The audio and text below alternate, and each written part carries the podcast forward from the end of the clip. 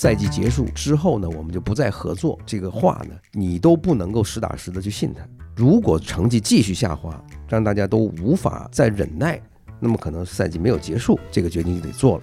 你可以说拜仁现在的这个决定只是呃一个障眼法，或者是一个掩人耳目的一个做法。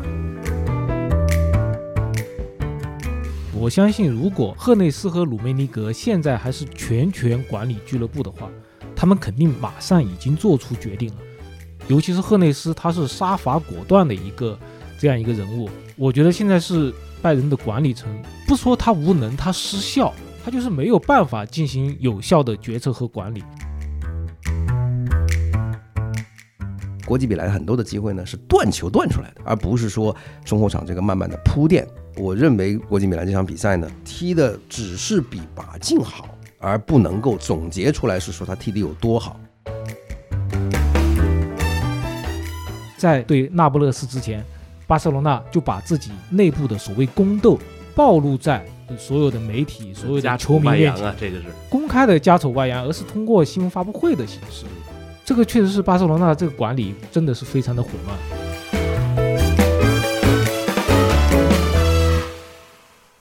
各位好，欢迎来到本期的足球第一视角，我是马克新。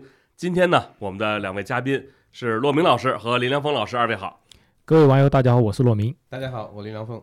嗯，骆明老师这个有几期没来了哈，这上期赶上出差，就最近老有事儿。那今天呢，咱们终于是回到节目当中。嗯，咱们还是先说说这个主教练的问题啊。虽然这个是欧冠的比赛日，那关键最近拜仁这也官宣图赫尔赛季末离任了。这本赛季现在有三个主教练都是这叫什么赛季末离任的，像这个哈维啊、图赫尔啊，包括克洛普。我特别想问问，就这种情况真的好吗？因为我觉得一般可能球员想，这主教练都说了赛季末走人了，那我觉得这赛季可以躺平了。反正下赛季我我我这赛季踢成什么样？我下赛季你换了人，我都是重新开始。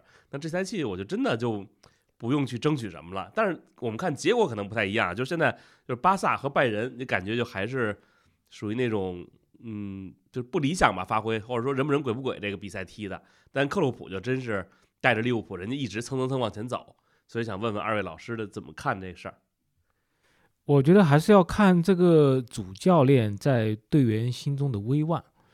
就类似这样的情况，教练提前确定走人，可能，呃，大部分的情况会造成不是那么好的效果。就就因为主教练，嗯，他自己确定自己前程之后，队员肯定有心里的小九九，反正你走了，我也也可能也不太听你的话了。